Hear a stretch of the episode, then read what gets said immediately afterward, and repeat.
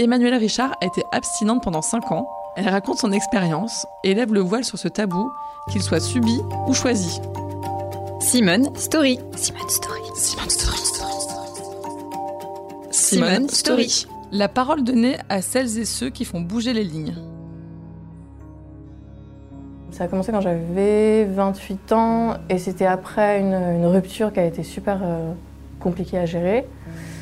Et donc pendant un peu plus de deux ans, j'étais pas apte à quoi que ce soit. Et ensuite, j'ai eu une relation qui a duré euh, à peu près un an avec quelqu'un qui m'approchait jamais. Et donc au bout de cette relation, je me suis dit que j'en avais marre et là j'ai vraiment décidé d'être toute seule et là c'était vraiment plus du tout subi, c'était complètement choisi délibérément et dès lors que je l'ai décidé, c'était pas du tout un problème. Moi ça a duré 5 ans de manière assez euh, tenue et maintenant c'est devenu euh, c'est devenu ma norme la plupart du temps, au sens où je donne pas suite à la plupart des opportunités parce qu'il y a très peu de gens qui me plaisent. Quand on a connu cette espèce de conjonction entre, entre l'état amoureux et son pendant charnel, ensuite c'est assez difficile de trouver de l'intérêt et du sens à une sexualité euh, qui ne serait que purement mécanique ou physique. Moins on fait l'amour, moins on a envie de le faire. A, au bout d'un moment, il y a une phase de manque et une phase où c'est difficile, euh, où cette absence est difficile à, éprouver, mais après ça, a tendance plutôt à disparaître. Quand j'ai pas d'objet de désir,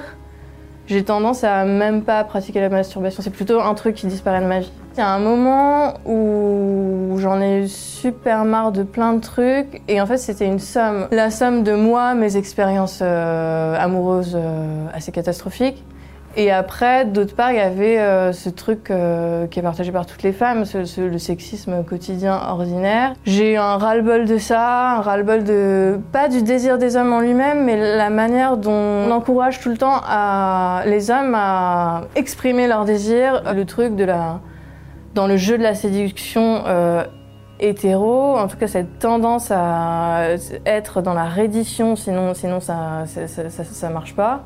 C'est pareil, c'est un truc qui m'a jamais intéressé. C'est vrai que les rares fois où j'ai pu l'évoquer euh, assez lointainement, les gens comprennent pas et c'est forcément perçu comme une anormalité ou un truc euh, nécessairement négatif ou souffrant, alors que c'est pas du tout le cas. Ça peut être euh, allié à, une chose heureuse. Je pense que c'est vraiment un des tabous ultimes parce que c'est devenu un genre de.